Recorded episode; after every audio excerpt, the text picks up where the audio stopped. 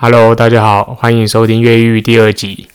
那这一集我想要聊一下学校里面用这个打骂教育的一些后果。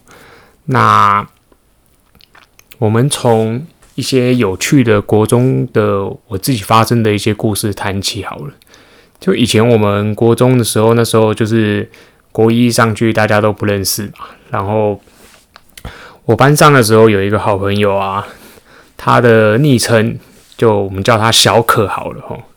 那这个小可同学啊，跟大家都蛮好的。他就是班上那种属于很调皮的学生，就运动神经不错。然后其实他很聪明，因为他的数学在国一的时候其实不错。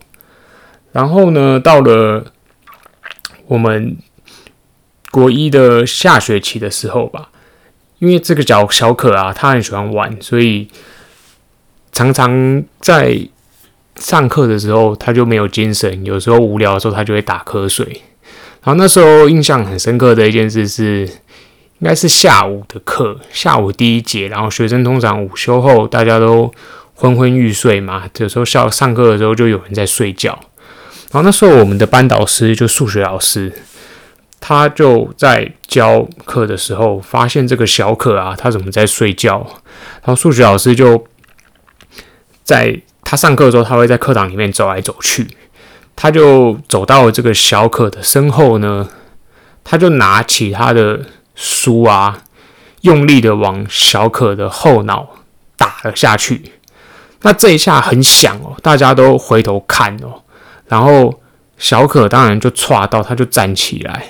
然后老师就很有点用很生气的语气说。你在你在我的课再睡觉一次试试看哦。那这个是一个典型的打骂教育。然后呢，我们来看看这个后果是什么。因为我跟这个小可后来还不错，结果打骂之后呢，这个重重的一击，后来小可就没有再来学校了。他就先请了一个礼拜的假，然后后来默默的他就休学了。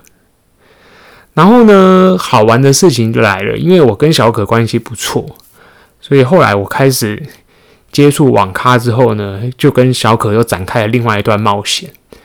那有一天我去他家玩的时候呢，我就跟他妈妈刚好私下在聊一些学校的事情。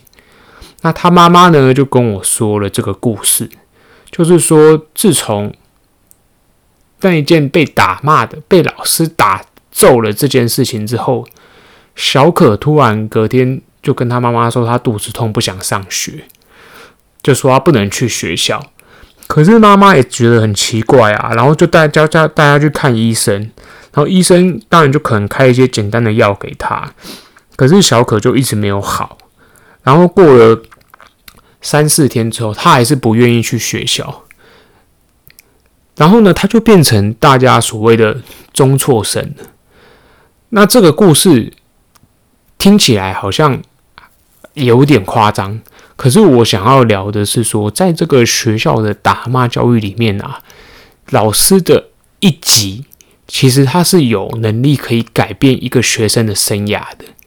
因为像这个小可，他本来他是一个聪明的学生，他也许不是名列前茅的学生，可是要维持他的成绩在中段班，他其实并不困难。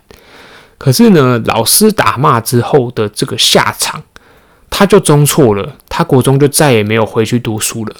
然后他后来念了五专，也没有毕业。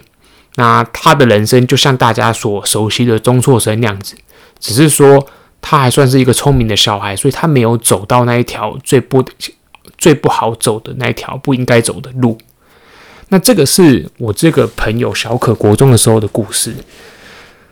那后来很好玩的是，我毕业之后过了十几年吧，我回去找当初我国中的这个导师，因为我跟他关系也算不错。然后这个导师跟我聊天的时候，因为他姓严，那我们姑且就叫他严柱大哥好了。哦，鬼灭的严柱大哥。那严柱大哥就问我说，以前这些同学里面还有谁我有联络？然后呢，他就聊到了这个小可的故事。结果严柱大哥居然跟我讲说，他非常非常的后悔当初打了小可，因为他妈妈也来过学校，然后他后来也知道小可就不愿意来上学了。那这一些变化，他作为一个老师，在十几年后的一个，算是跟他的学生跟我的一个有点像告解，或是说告白。那时候我听起来觉得好讽刺哦，就是为什么这些话你到现在才讲呢？但是在我心中，他是一个好老师，因为他也教了我很多东西。可是我在这个例子里面想要跟大家聊的就是说，这一个打下去的瞬间，学生的生涯有了再也无法挽回的结果。然后呢，老师其实心里也清清楚楚的发现他做错了这些事，可是，在老师的立场里面，他却没有办法去回溯。那我觉得这个是打骂教育在学校里面最可怕的一件事情，就是老师当下的情绪，他是有可能会改变这个学生一辈子的学习的。他可能让一个原本愿意学习的小孩，他就再也不愿意来到学校了。我觉得这个是我们这个节目在谈呃解放教育，或者是说呃体制外教育里面为什么。我们会不断的去强调，在教育的体系里面，你不管怎么样都不可以打骂学生哦。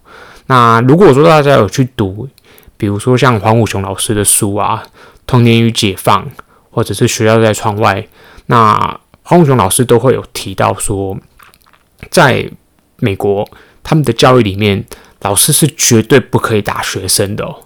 那这一点在台湾里面。近期一直有体制在落实说不可以打骂学生嘛，但是我们调查很多的小朋友会发现，老师其实多多少少都还是掺杂了一些骂，他们可能不打了，可是，在骂的这个过程中，他也一样很可能会完完全全的伤害了这个学生的学习，然后改变学生的一生。那我觉得这个是。我们这个节目里面，接下来我们会不断不断的去探讨的这个议题，就是在学校的这个权威体制里面，打骂要怎么拔除它，或者说为什么不能打骂？我们会不断不断的去冲击这件事情。那这件事情不只是在学校里面谈，我们也会谈到，就是说在家庭里面，我们身为照顾者，比如说你的父母。或是爷爷奶奶为什么不应该要去打骂小孩？我们会去从心理的层面，跟甚至是比较医学学历的这一块的层面去聊这些事情，去让大家去深刻的体会到说，为什么打小孩、骂小孩这件事情，它不但没有任何的帮助，它甚至有你完全无法想象的这些坏处。然后我们也会谈另外一本书，就 PET 父母效能训练，它里面也会告诉你，这种权威式的打骂是怎么样去改变、影响小孩的。那教育很有趣的是，它就像你在灌溉种子一样哦，你在小朋友很小的时候所做的所有的行为，它会在八年、十年甚至十五年后开花结果。那大家可以自己去想一想，这个打骂教育会结出什么样果实的孩子哦。好，我们这一集就很轻松的聊一聊这个历史事件。那大家也可以去想一想，你的童年里面有没有一些朋友，他们也是在学校里面受到了打骂教育之后，你发现他变了一个人似的。他可能在某些时候很开朗，可是当一谈到学校的时候，他就开始逃避。我想这些都是打骂遗留下来的后遗症。那我们就下一集再见吧，大家辛苦啦，拜拜。